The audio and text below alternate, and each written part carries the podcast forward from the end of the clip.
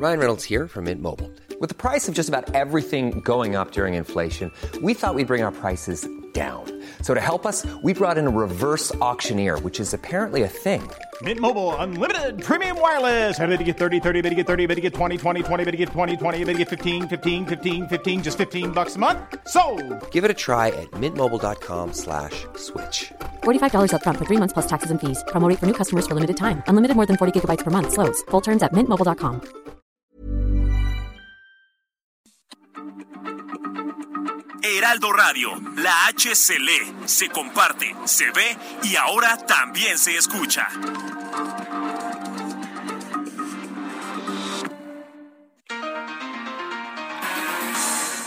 Diez de la mañana con cuatro minutos y para nosotros es un gusto saludarle una vez más en Periodismo de Emergencia. Hoy domingo yo soy Arturo Rodríguez y como en cada oportunidad es un gusto coincidir aquí en cabina con Hiroshi Takahashi. Arturo Rodríguez, muy buenos días. Sean bienvenidos a Periodismo de Emergencia en este domingo 24 de julio del 2022. Con mucho gusto, ya escuchando desde temprano a Mónica Reyes dándonos los adelantos de lo que está sucediendo. Al parecer, Mónica, Arturo, no sé qué opinen. Parece que fue un sábado tranquilo, prácticamente la agenda la pusimos desde ayer temprano con este asunto de la viruela del mono como emergencia global de acuerdo con la Organización Mundial de la Salud y pues la mayoría de los periódicos, no solamente en México, en el mundo, están destacando esta noticia. Claro. A nivel nacional creo que eh, pues el chacoteo se dio en torno a la caída del sistema de Morena para su proceso interno. Sí, un asunto que de pronto los que no están muy metidos en las redes sociales, pues tal vez no se enteraron, Ajá. porque pocos periódicos están registrando Sí. ese asunto que se dio. Eh, pero cuéntanos, Arturo, ¿por qué es importante esto que pasó? Porque fue un chismerío o un tuiterío ayer por la, por la tarde. Bueno, desde el mes de junio, desde el 12 de junio, Morena tiene un proceso interno en el que va a reestructurar su, toda su estructura, va a redefinir su estructura, tiene que iniciar pues cambiando los, lo- los consejos estatales y el Consejo Nacional, eh, que son miembros importantes para la toma de decisiones internas, va a renovar sus comités municipales, estatales y el, y el nacional el próximo año. Entonces, esta es, eh, eh, inicia el proceso y pues los militantes morenistas muy destacados empiezan a, a registrarse para ser consejeros y se publicó una lista a- ayer en la madrugada y luego la lista cambió y luego se cayó todo y ya en la noche anunciaron que se les había caído el sistema.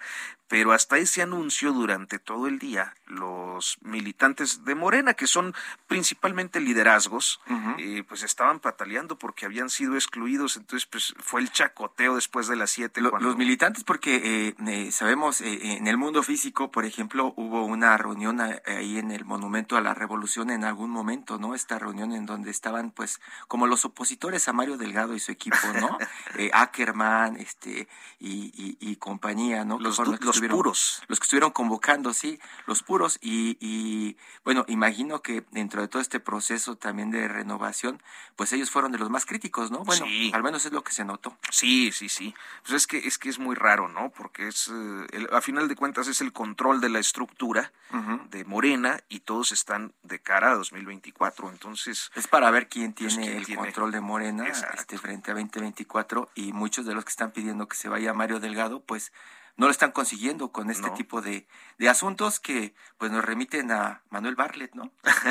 Y otro tema también importante que no se ha mencionado mucho es sobre la suspensión temporal de, de Compranet, de la página de También. Ese eso es un está asunto donde ha estado metido por ahí el, claro. eh, este, el Instituto Federal de Acceso a la Información, bueno, el Instituto Nacional de Acceso a la Información ahora, yo estoy con el IFAI todavía del pasado, pero Compranet pues es un asunto y la función que, pública. que función pública.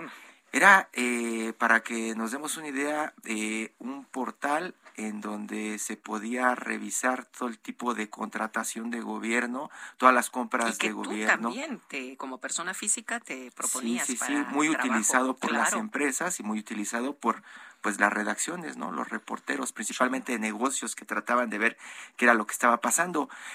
Y eso pues nos lleva a uno de los temas que vamos a tocar hoy, que tiene que ver, dicen algunos, con que están tapando muchas de las obras emblemáticas o los negocios de las obras emblemáticas de la 4T.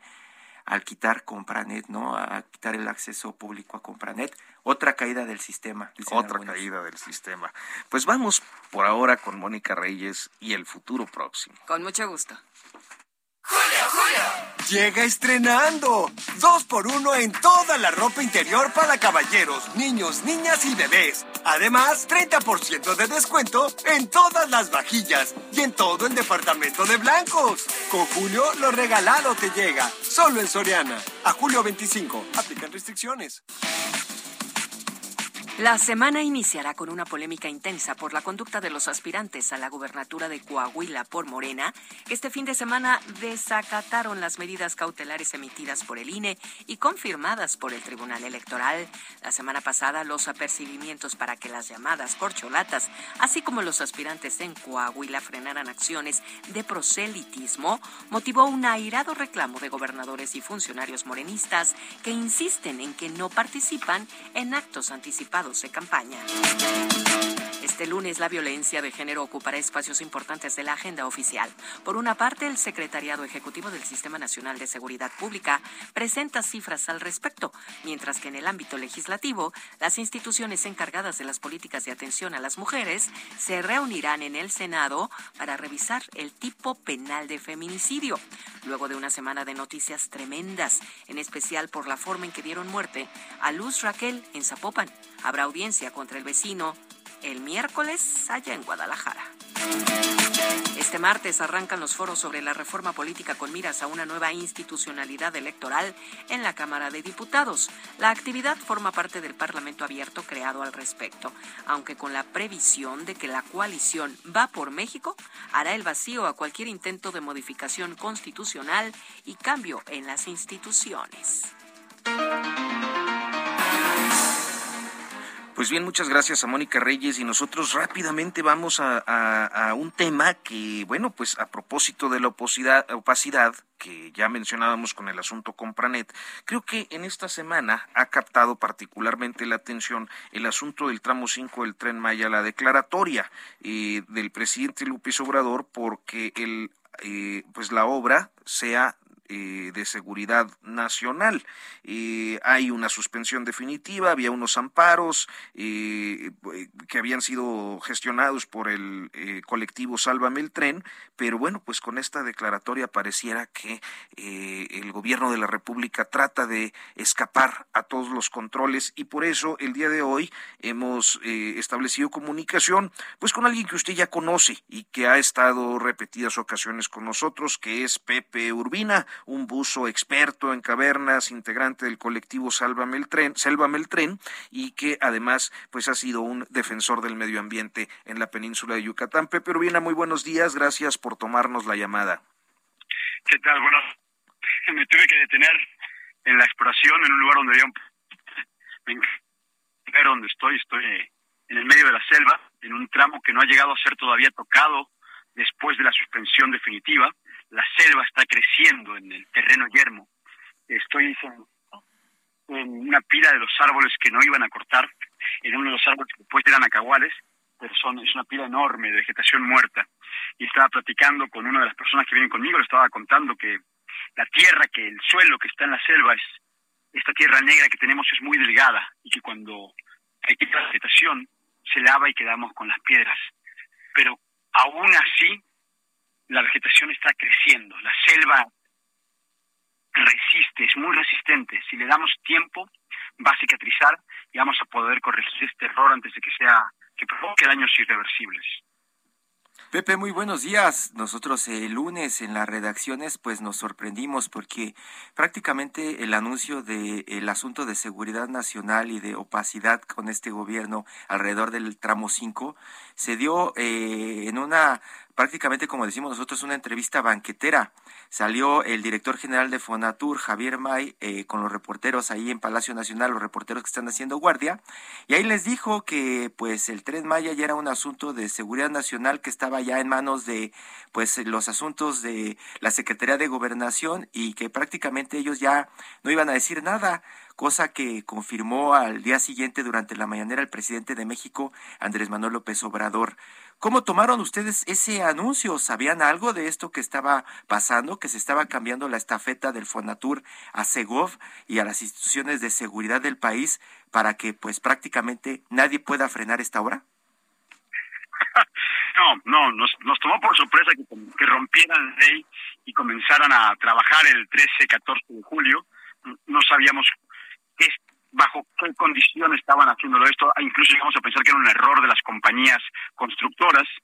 Eh, como el presidente no se había pronunciado el viernes en la en la mañanera, no sabíamos exactamente qué pensar, pero ya estábamos organizándonos para detener los trabajos.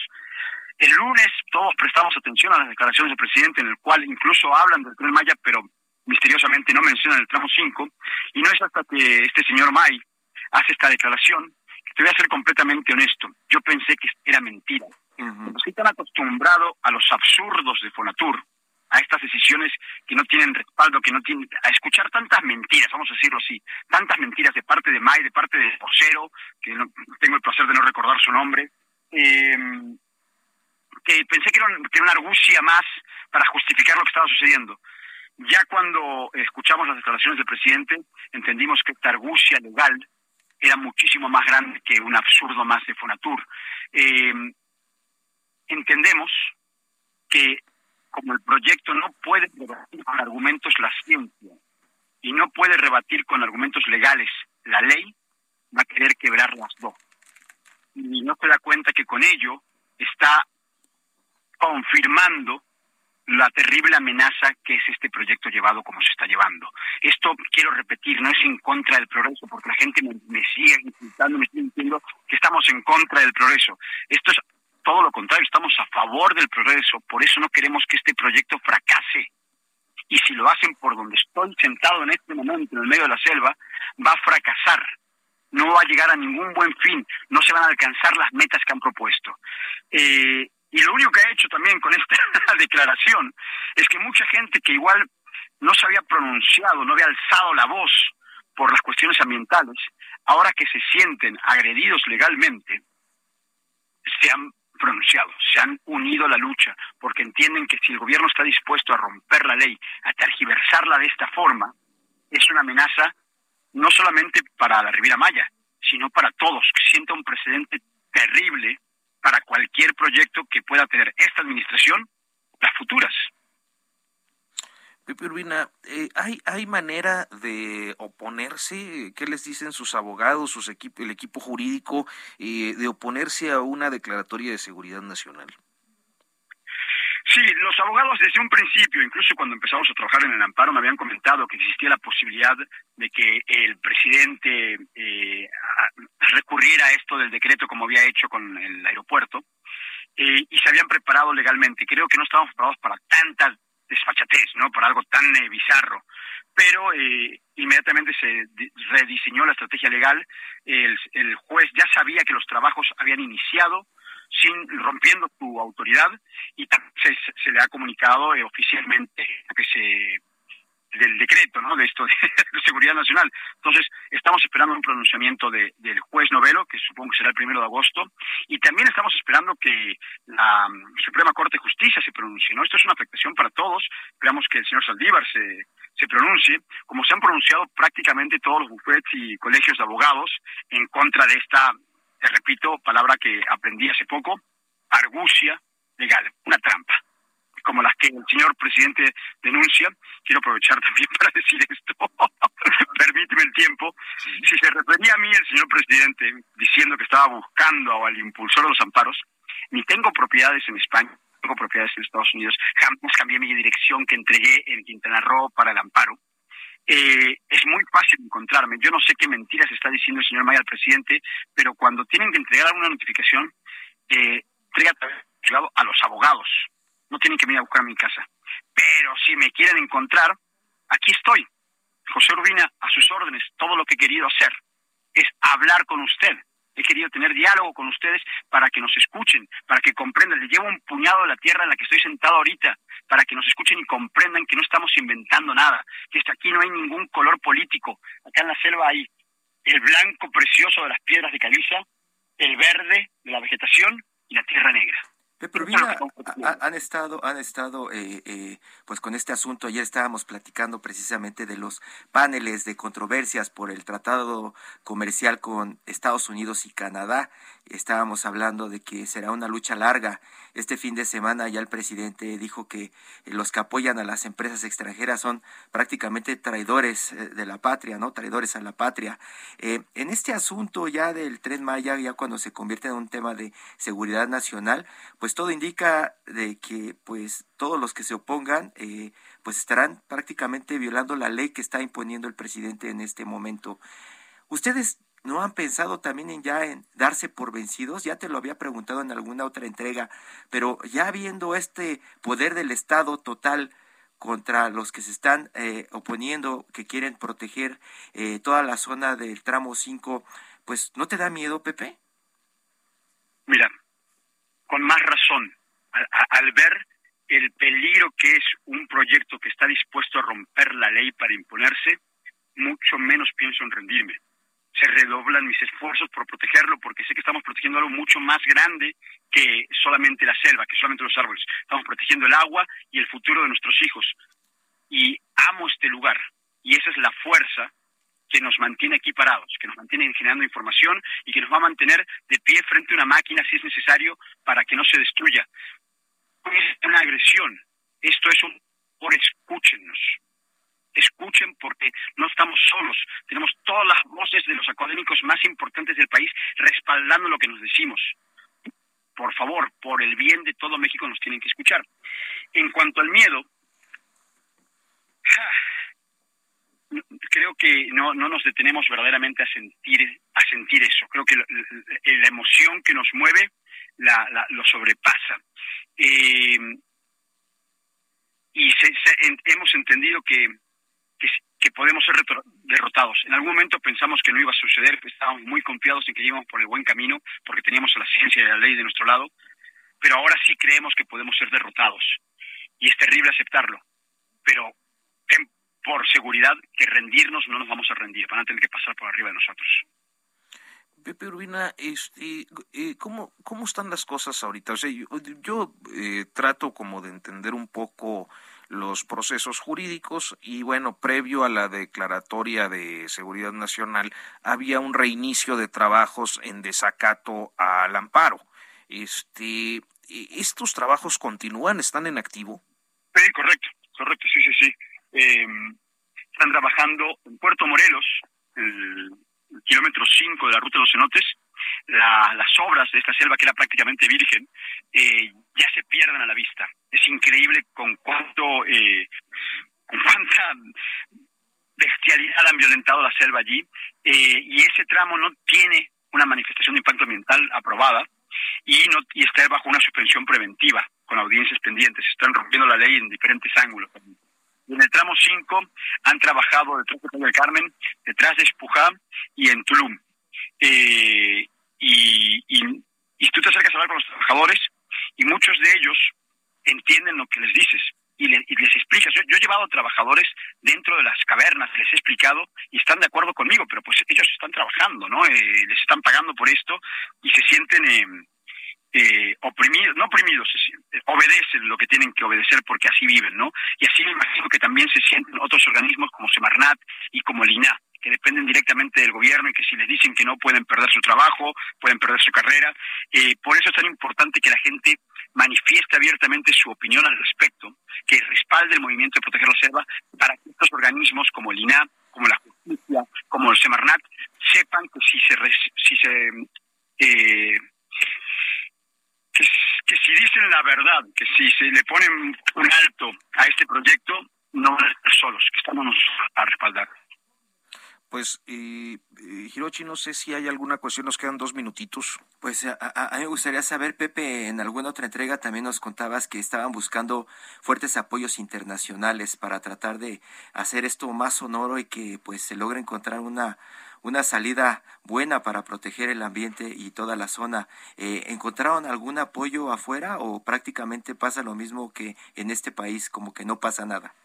No, sí, hemos en comunicación con la UNESCO y hay diferentes organismos internacionales. Eh, Greenpeace, hace un principio, eh, la fundación de de Custón también desde un principio nos ha apoyado.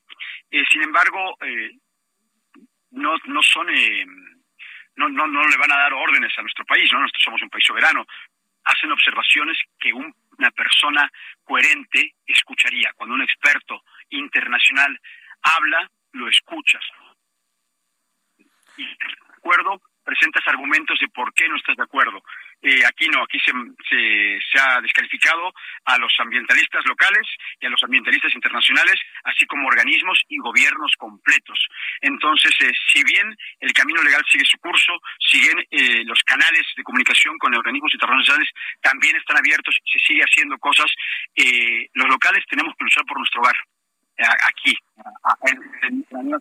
y, de eso dependemos, más que nada de eso dependemos. Por mí, si el Papa se manifieste, se lo voy a agradecer, pero eh, creo que los que vamos a lograr el cambio somos la gente que vivimos en Quintana Roo. Muchas gracias, Pepe Urbina, como siempre, por tomarnos esta llamada, retrasar tu trayecto al recorrido de la zona. Te mandamos un saludo, gracias.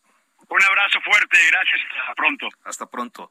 Y bueno, pues nos quedan unos cuantos segundos antes de ir al corte, Hirochi. Yo no quiero, a propósito de estar hablando de Quintana Roo, de eh, dejar de mencionar el asunto de nuestro colega Rodolfo Montes, eh, viejo compañero de, de redacciones. Rodolfo Montes, mi amigo el Coruco. El Coruco. y tiene muchos apodos, pero, pero creo que mayoritariamente lo conocemos como el Negro. El Negro Montes. El Negro Montes y una situación pues desafortunada, ¿no? De, de este, amenazas y de inseguridad. Pero bueno, hablaremos de eso. Vamos al corte y continuamos.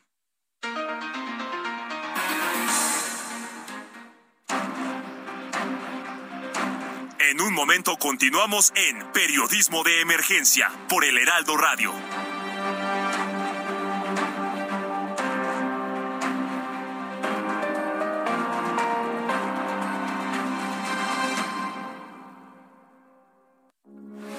Heraldo Radio 98.5 FM, una estación de Heraldo Media Group transmitiendo desde Avenida Insurgente Sur 1271, Torre Carrachi, con 100.000 watts de potencia radiada.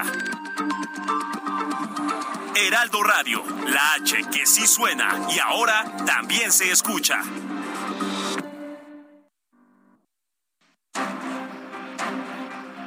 Regresamos a Periodismo de Emergencia con las reglas del oficio.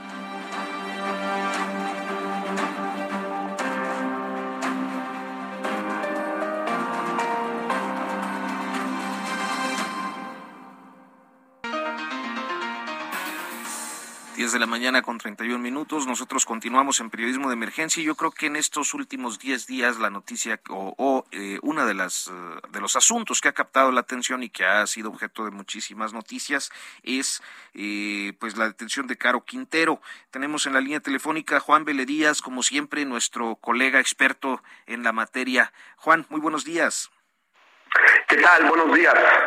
Pues, Hiroshi, Juan, muy buenos días. Estás preparando algunos eh, temas alrededor de Caro Quintero y su captura y una de las sí, rápidamente, eh, rápidamente les comento. Este, hoy en la mañana me, despierto y veo la nota que está traducida por varios corresponsales de esta información que publicó el Washington Post esta semana. Pero les quiero decir que cuando lean esa nota o ven el resumen, es muy general el tema de hablar con los agentes de la DEA allá en Washington, con la comodidad de una, oficina, el asiento, quién sabe si de tela o de piel recargados ahí, platicando con ellos. No, la historia que nosotros traemos este fin de semana y que Hiring for your small business? If you're not looking for professionals on LinkedIn, you're looking in the wrong place. That's like looking for your car keys in a fish tank. LinkedIn helps you hire professionals you can't find anywhere else, even those who aren't actively searching for a new job but might be open to the perfect role. In a given month, over 70% of LinkedIn users don't even visit other leading job sites. So start looking in the right place. With LinkedIn, you can hire professionals like a professional. Post your free job on linkedin.com slash people today. Mañana lunes, en nuestra edición semanal del Sol de Sinaloa, que les recomiendo mucho que lo chequen ahí en nuestra web de solesinaloa.com.mx, es las andanzas de Rafael Caro Quintero en la sierra, en Badiraguato, en Babunica y todo eh, veía y estaba revisando, cruzando lo que publica el Post. Por ejemplo, dicen que en uno que lo seguían en Babunica, allá en la sierra, un poblado muy cerca de, de Badiraguato, una comunidad muy cercana donde él nació en la Noria hace 69 años, donde eh, vio la luz. Bueno, pues eh, nosotros traemos la historia ahí de Babunica, cómo fue este operativo de la Marina, cómo golpearon a, a los pobladores, cómo torturaron a algunos de los habitantes y cómo algunos agentes iban eh, de la DEA, llevaban uniforme de la Marina, ¿sí? Entonces, esto no lo dice Juan Díaz, no lo dice eh, el eh, compañero Martín Durán, no lo dice nadie. Una serie de, entrevistas que realizamos, que se realizaron en aquel tiempo y que hoy día pues toman eh, vigencia, carta de actualidad, porque pues las implicaciones que eso tuvo, ¿no? No solamente fue que los habitantes se sorprendieran de ver volar drones con un disco en la parte superior para monitorear todas las llamadas, todas las comunicaciones, interceptar y radiografiar, sino también fue la forma en cómo durante por lo menos 12 ocasiones eh, peinaron durante nueve años toda esa región, ¿no? Si es la historia que nosotros, eh, una de las historias que traemos este en este lunes en la edición de eh, semanal de El Sol de Sinaloa, Hiroshi Arturo. Juan, ¿algo ha cambiado con la detención de Caro allá en la zona o prácticamente todo sigue igual? Algo ha cambiado. Eh, digamos que es muy pronto para eh, decirlo con contundencia que sí o que no. Sí, aquí la, la, digamos que la vida cotidiana continúa. El norte de Sinaloa se cuece aparte con la zona centro y la zona sur, eh, sea por la colindancia con Sonora y Chihuahua, sea porque eh, los grupos criminales que predominan ahí son distintos a los que predominan en el centro y sur, eh, sea porque también eh, últimamente, en los últimos dos, tres años, esa zona está verdaderamente pues en descomposición continua, ¿no? El sur de Sonora pues es noticia desde hace un par de años por los altos volúmenes de violencia que hay ahí, las disputas criminales, y si algo hubiera cambiado en este momento en eh, Sinaloa, pues tendríamos que hablar por regiones. Y esa región, hasta el momento, lo que tenemos conocimiento es de que permanece, como diría nuestro auditorio, en calma chicha. Calma chicha. Y, rápidamente, Juan, eh, para, para que salgas corriendo, eh, eh, ¿qué ¿por qué tanto interés en el asunto de la DEA que está presente, no está presente? Al final, pues todos sabemos que trabajan juntos desde hace muchos años. Sí, justamente eso. O sea, más allá de la retórica presidencial, de la demagogia y de un falso nacionalismo muy aupado por sus asesores, eh, tres, cuatro personas que conocemos de hace mucho tiempo y que sabemos eh, las deficiencias eh, que traen en su formación crítica y pues que muchos de ellos se quedaron realmente eh, con las telarañas en la mente, pues contaminan o hacen, hablan a través del presidente, pero el tema aquí se llama geopolítica y la geopolítica de las agencias, en este caso de la DEA, va más allá del sexenio de López Obrador y del sexenio de Peña Nieto, su antecesor, su antecesor perdón. Eh, aquí hay un asunto donde la cooperación se da a nivel de instituciones. Eh, me llama la atención el entrecomillado que hacen los dos despachos que acabo de leer del Washington Post, que hablan de fuerzas especiales veteranas de la Marina. Eso de veterana te habla de que pues son oficiales que pudieron haber participado en el sexenio anterior, eh, incluso en el sexenio de, de Felipe Calderón, en operaciones parecidas a las que llevó a la Marina. Es decir, la DEA confía con personas de nombre y apellido dentro de la institución y posiblemente habrían sido las que participaron en estas operaciones, ¿no? Entonces, esto va más allá del presidente. Él podrá decir que, que, no somos colonia, que ahora no es como antes, perfecto, está bien para los reflectores y para su porra, pero en términos llanos, en términos concretos, en términos informativos, con eh, rigor, podemos decir que eso pues se queda para, para el discurso. La realidad es que eh, la cooperación institucional sigue y probablemente seguirá eh, con personas con nombre y apellido, con instituciones que van más allá de sexenios y sobre todo con una política pues que finalmente ha mostrado distintas fallas en distintos niveles a distintos eh, pues eh, gobiernos también pero que finalmente es parte de, algo que, que, como país México no, no, no puede voltarle la espalda, ¿no? Que es la cooperación binacional. Pues Juan Díaz, muchísimas gracias por tomarnos la comunicación. Sabemos que traes prisa, así que te dejamos ir para que cumplas con tu Abrazote, Juan. Muchísimas gracias. Que tengan buen día, Arturo Yoshi. Buen día. Hasta pronto. Hirochi, pues eh, hablábamos del asunto de Morena y hemos podido hacer comunicación con eh, pues una de las primeras voces que desde ayer temprano, desde eh, ayer temprano dio a conocer eh, la situación con pues esta condición tan rara que se dio con las listas de aspirantes al Consejo Nacional, que es el politólogo Gibran Ramírez. Gibran, muy buenos días, gracias por tomarnos la llamada. ¿Qué tal, Arturo? Buenos días. Qué gusto estar contigo en este espacio.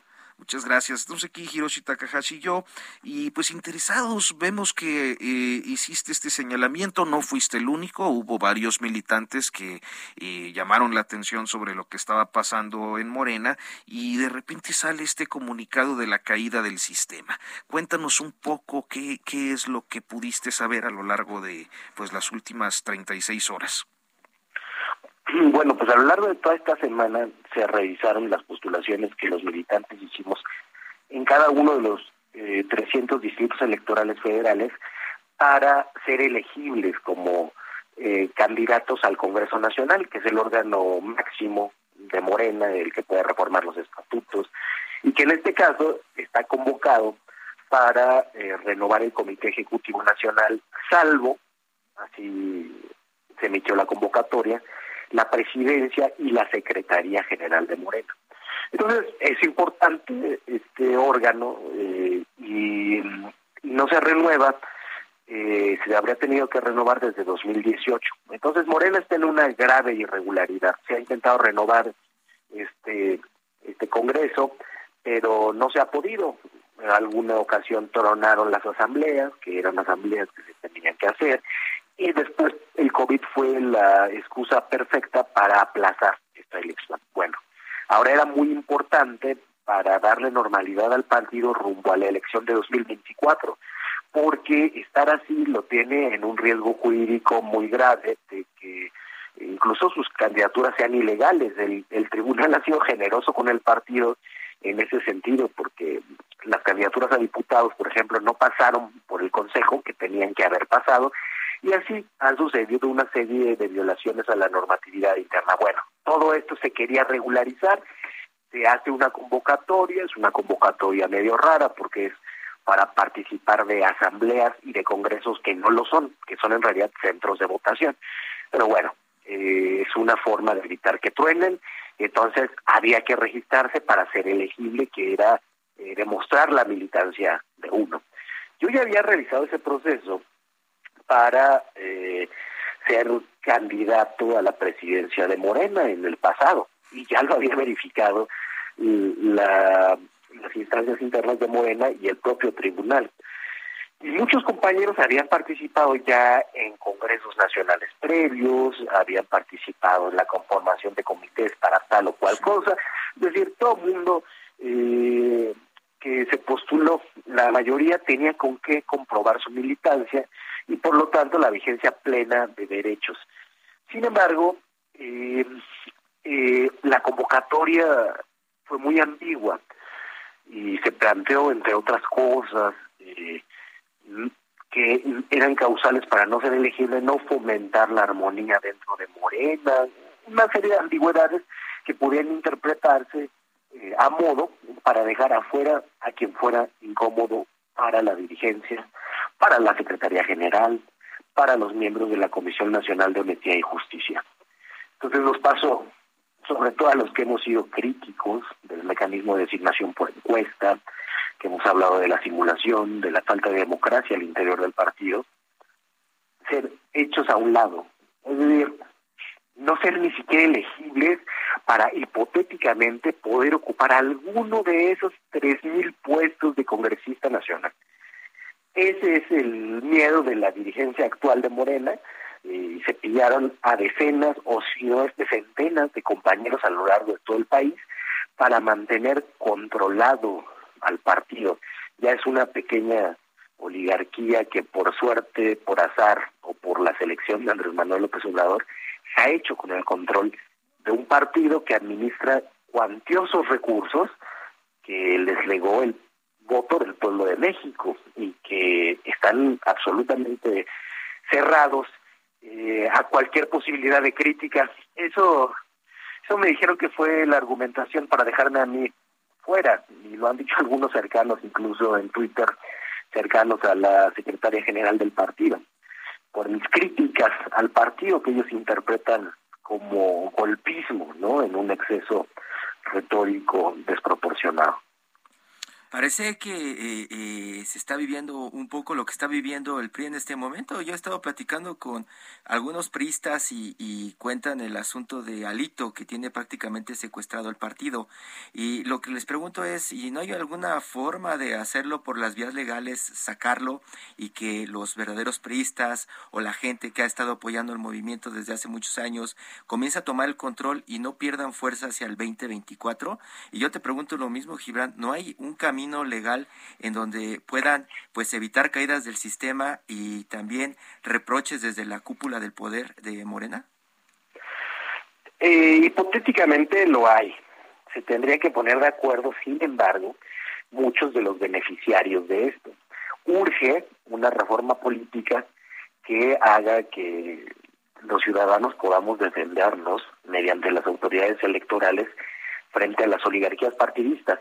En el PRI sucede lo de Alito, pero en el PAN el control no es menos férreo.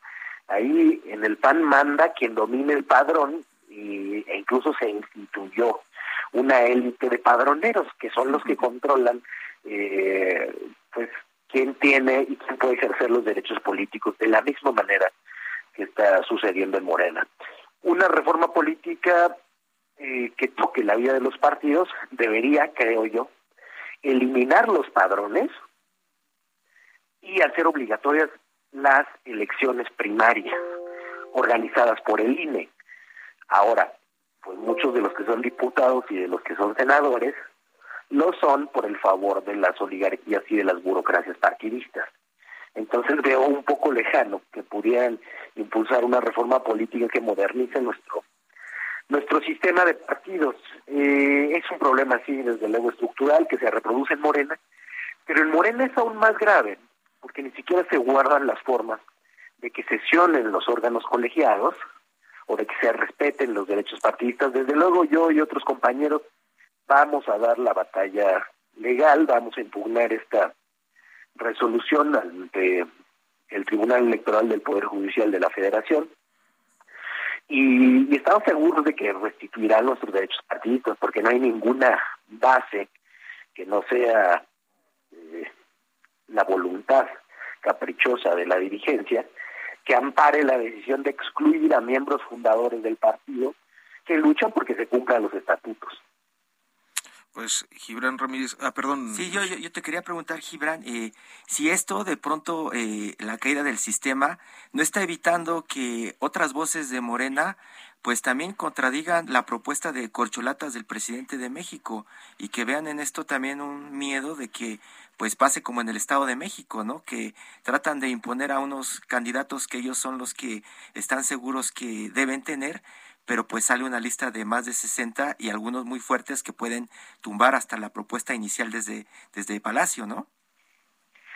Sí, desde luego es para mantener la discrecionalidad del el partido. Es un partido muy rico, con mucha experiencia en, en el manejo de Internet, con no solamente compañías amigas, sino con eh, gente en el equipo de la dirección que sabe eh, cómo manejar y cómo proteger la información en la página de Internet, de tal manera que esa caída del sistema no es ningún error, no son ataques, es que están escondiendo los nombres para que la gente no se inconforme.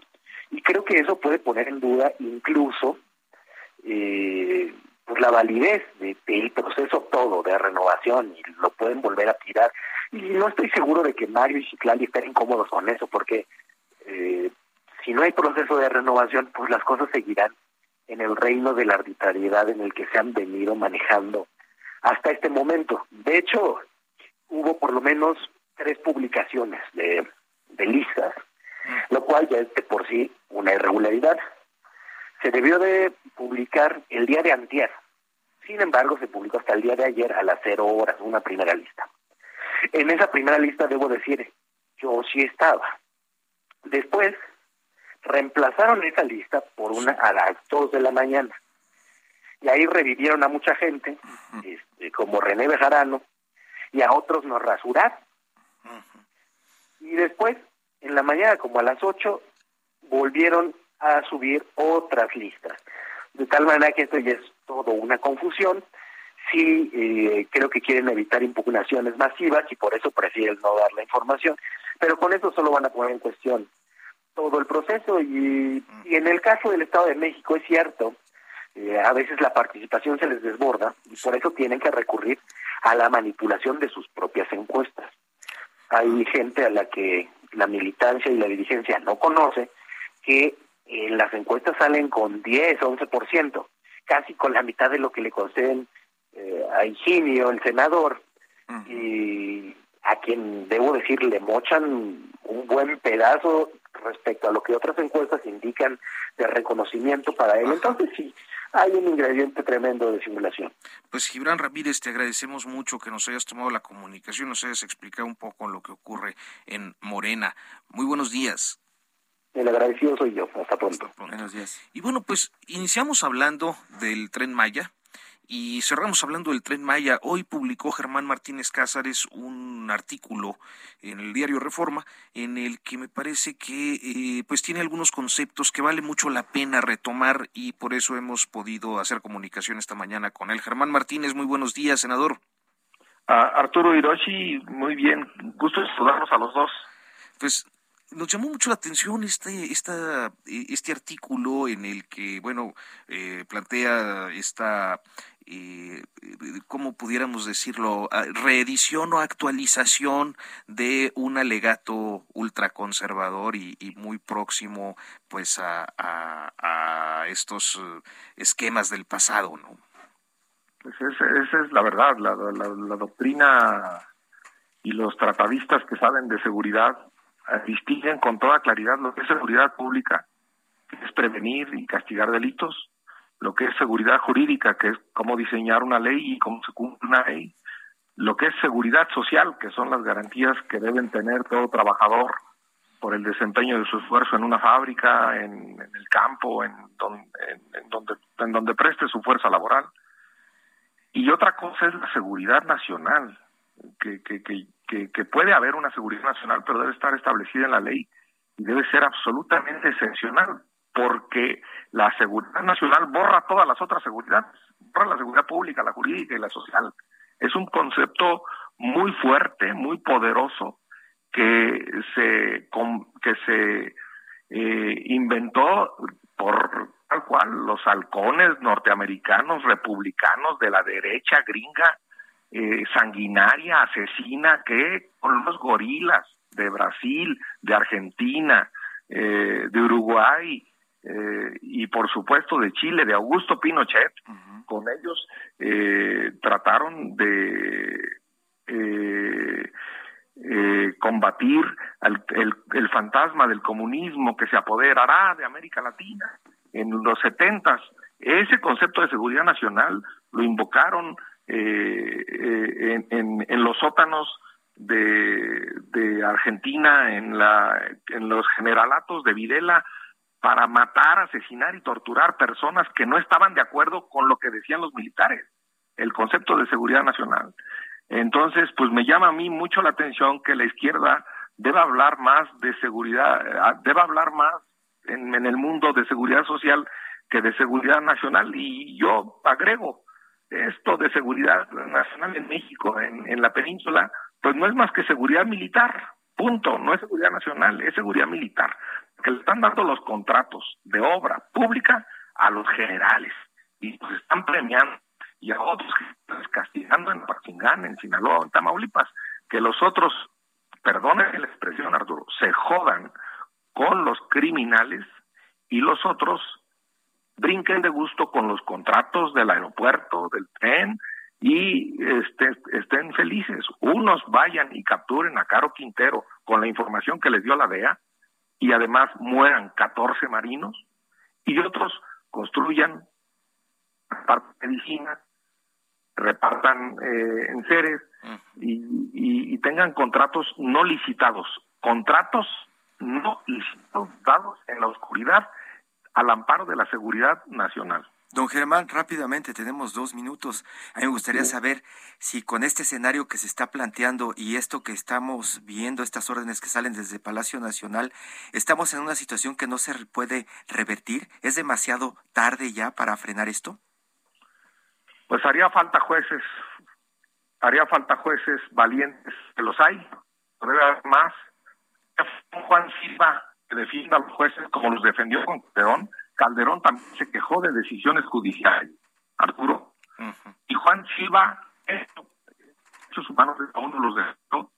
Saldívar se agacha, Arturo Saldívar se agacha y deja pasar todas estas. No defiende a los jueces que, que, resuelven en contra del gobierno. Hacen falta jueces valientes, hacen falta jueces eh, que los hay, ¿eh? no digo que no, pero hacen falta que los arropemos, que los defendamos y que cumplamos sus sentencias.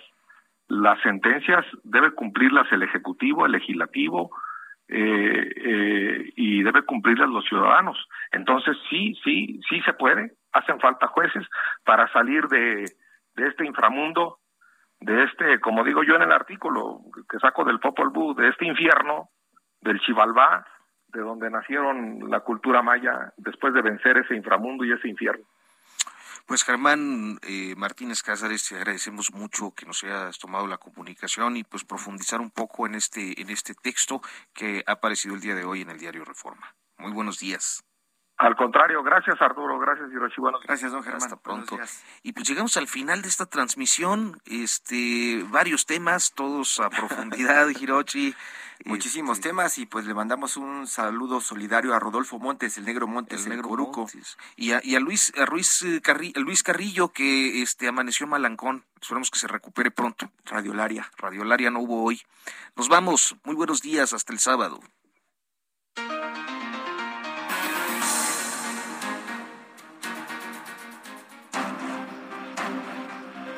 Esto fue Periodismo de Emergencia, con las reglas del oficio, en el Heraldo Media Group.